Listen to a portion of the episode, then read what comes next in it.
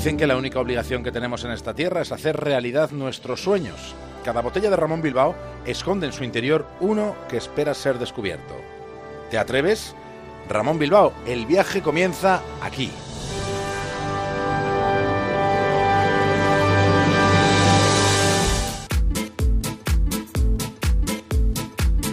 Emprendemos viaje desde una estación de radio que tenemos dentro de un faro en el Cantábrico. Lo siguiente en la brújula es una conexión con Punta Norte, con Javier Cancho. Y en el capítulo de hoy, crónica sobre un asesino en serie. Now to new developments in the Golden State Killer case. Joseph D'Angelo is facing new charges this morning, four counts of murder in Santa Barbara.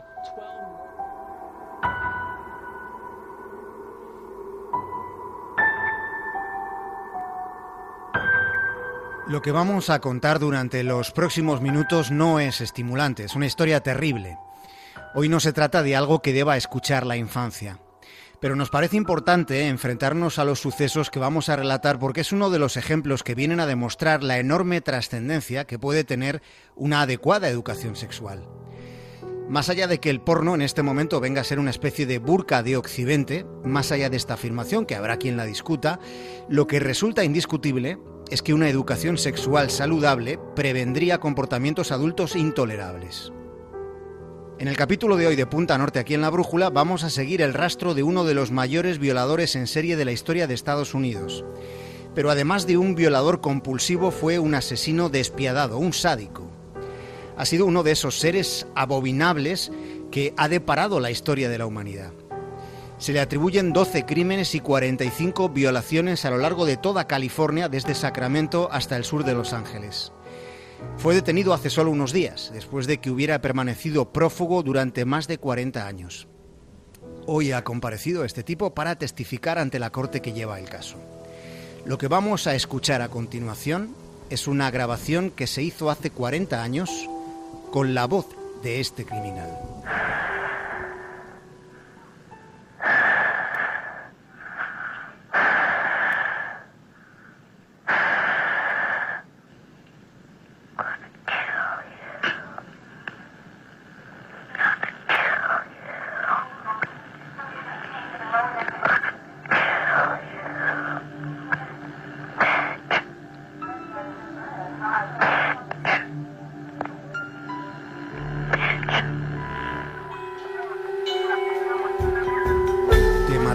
Zorra.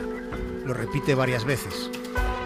En su voz había una pulsión criminal y había un desprecio explícito de lo femenino.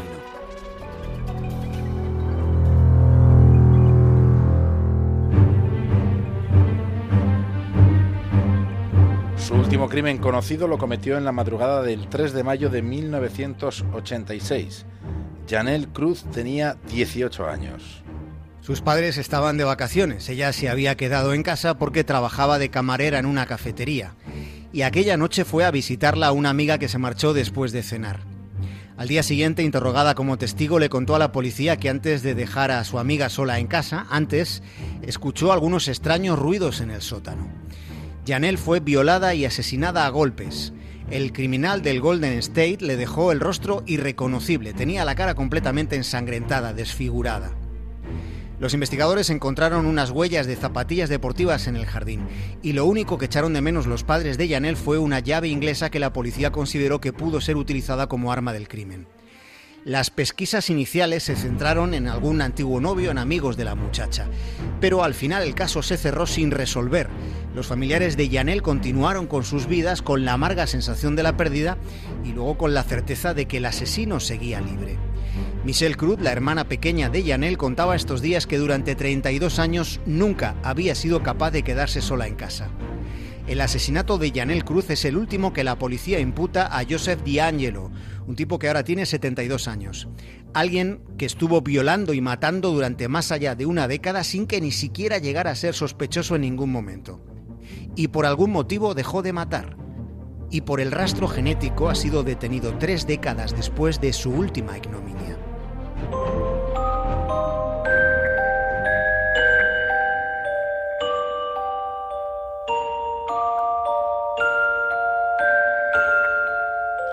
Janelle fue su último crimen. Su primera violación la cometió el 18 de junio de 1976. Irrumpió en la habitación de una joven de 23 años. En función de las investigaciones, aquella fue la primera vez, pero siempre utilizó una violencia extrema y añadida a la violencia insoportable que ya representa la propia violación. Pero además amedrentaba de un modo salvaje a las víctimas a las que ultrajaba en mitad de la madrugada. Su actitud revelaba una gestualidad psicópata y comportamientos que son prototípicos de los criminales en serie, porque se llevaba lo que él consideraba trofeos de sus víctimas, es decir, objetos personales de las mujeres y niñas a las que agredía. Su paso por algunas casas dejó un rastro de horror imborrable en la vida de las personas que sobrevivieron a sus agresiones.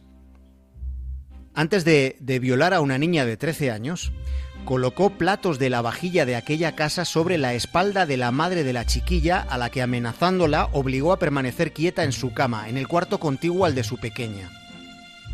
Advirtió a aquella pobre mujer de que le cortaría los dedos a su hija si escuchaba que se movían los platos. Minutos después, lo que aquella madre escuchó fueron los sonidos del depravado violando a su hija, a una niña, y a solo unos metros de distancia del lugar donde ella solo podía apretar los dientes hasta hacerse sangrar tratando de no romper ningún plato.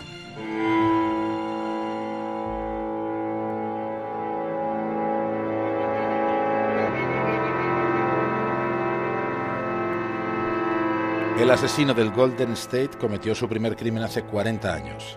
Fue cuando ya había violado a más de 20 personas. La noche del 2 de febrero de 1978, las hermanas Mallory habían salido a pasear a su perro. Aquella fue la última, la última caminata en la vida de estas dos jóvenes que tenían 20 y 21 años. Aquella noche hubo un doble homicidio. Katie, la hermana menor, había sido acosada. Alguien la había estado previamente llamando repetidamente al trabajo y solo le decía, te voy a matar, zorra.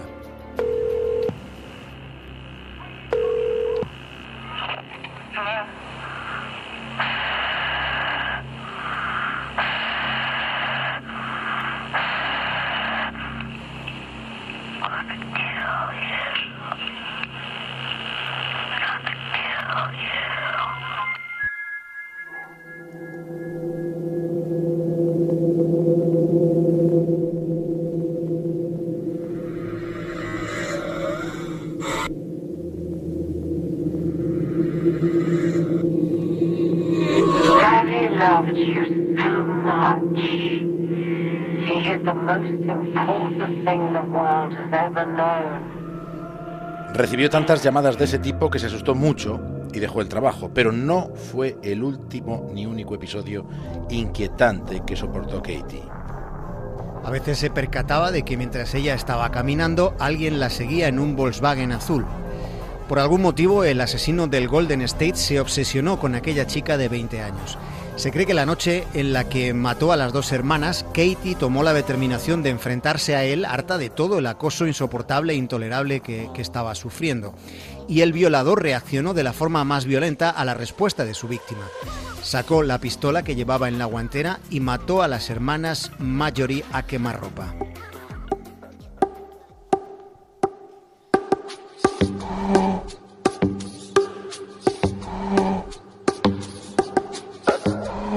Fueron sus dos primeros crímenes. Después de aquello sintió miedo y cambió lo que años más tarde los investigadores consideraron su zona de confianza. En el invierno del 78 empezó a moverse por el vecino condado de Contra Costa.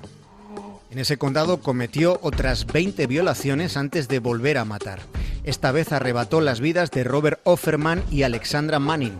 De nuevo utilizó un revólver y a partir de ese momento ninguna de sus víctimas sobrevivió pasó de ser un violador y un homicida a ser un asesino, sin que en ningún momento hubiera dejado de ser un psicópata. El criminal empezó a encontrar satisfacción en violar a mujeres al lado de sus parejas antes de ejecutar a ambos y después de haber usado una enorme violencia. Empezó a moverse por otros condados. Su presencia criminal dejó rastro en Santa Bárbara, en Ventura o en el condado de Orange, hasta que en 1986 matara a golpes a Yanel Cruz, nuevamente una veinteañera. Como hemos contado al principio, Yanel sería la última víctima si los investigadores no se equivocan. El caso es que después del crimen de Yanel desapareció sin dejar rastro. Dejó de violar y de matar. Insisto, si el FBI no se equivoca. Por algún motivo dejó de añadir sufrimiento a su larga serie de atrocidades.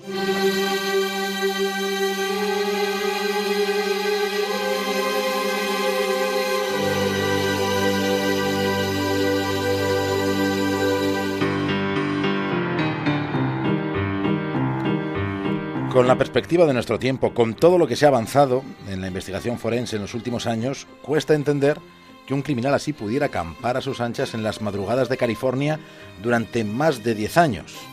La falta de pericia en el rastreo policial de este criminal en serie se ha justificado alegando que los asesinatos y violaciones se cometían a veces a cientos de kilómetros de distancia con inspectores que estaban acostumbrados a buscar sospechosos en los ámbitos más próximos a las víctimas.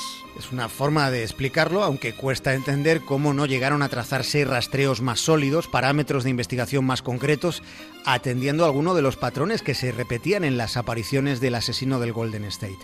Sí es cierto que identificar ahora a un asesino a un violador resulta mucho más sencillo que entonces con, con toda la tecnología forense que se ha desarrollado ¿verdad? a partir de los rastros de ADN. No fue hasta los 90, hasta casi 10 años después del asesinato de Janel Cruz, cuando se encontró una correspondencia. Una correspondencia en el código genético hallado en la escena del crimen de Janel con las descubiertas en otras dos casas donde este asesino también mató a sus víctimas. Años más tarde, y ya con un patrón de investigación claro, el mismo ADN apareció en otras tres casas donde había matado a tres parejas. Su ADN también apareció en dos casos de violación en el condado de Contra Costa. Para entonces, el perfil genético del asesino estaba muy definido, solo había que encontrar a quién pertenecía.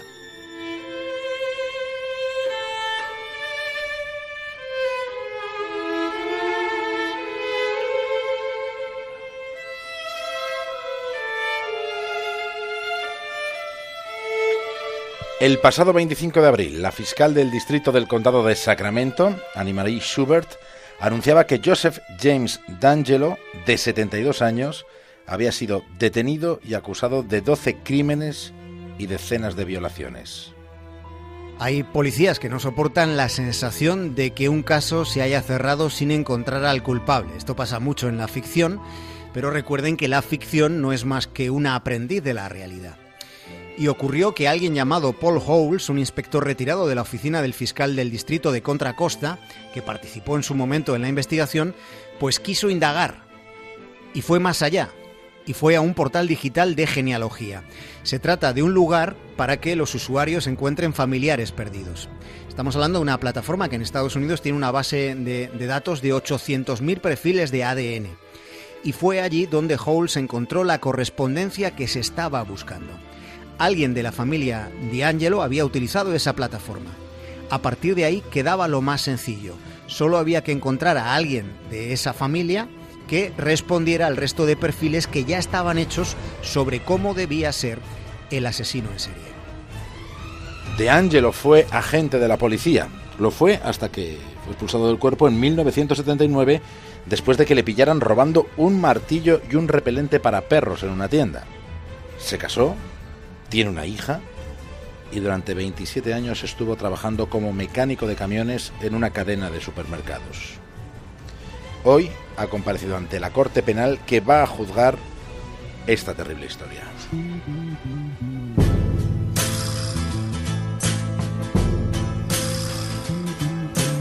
Casey joins the hollow sound of silent people walking down the stairway to the subway in the shadows down below.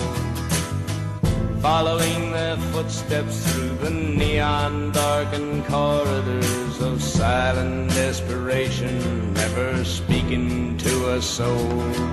Hasta mañana, Javier Cancho. Un abrazo, David el Cura. poison air he's breathing has the dirty smell of dying cause it's never seen the sunshine and it's never felt the rain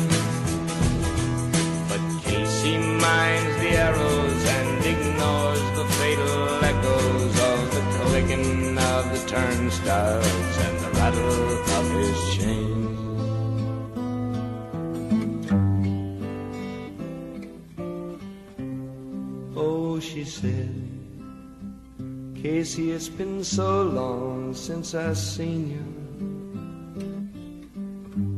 Here she said, just a kiss to make a body smile. See, she said, I've put on new stockings just to please you. Lord, she said, Casey, can you only stay a while?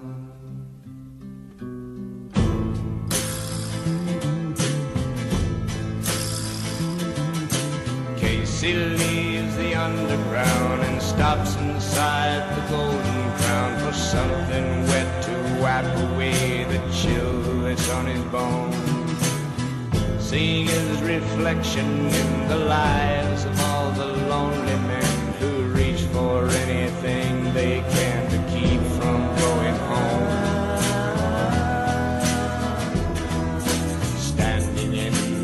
corner case, he drinks his pint of bitter, never glancing in the mirror at the people passing by.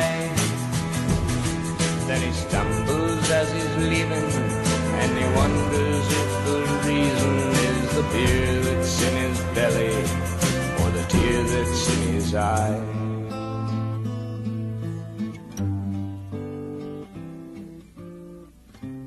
Oh, she said, I suppose you seldom think about me. Now, she said, now that you've a family of your own. Still, she said, it's so blessed good to feel your body. Lord, she said, Casey, it's a shame to be alone.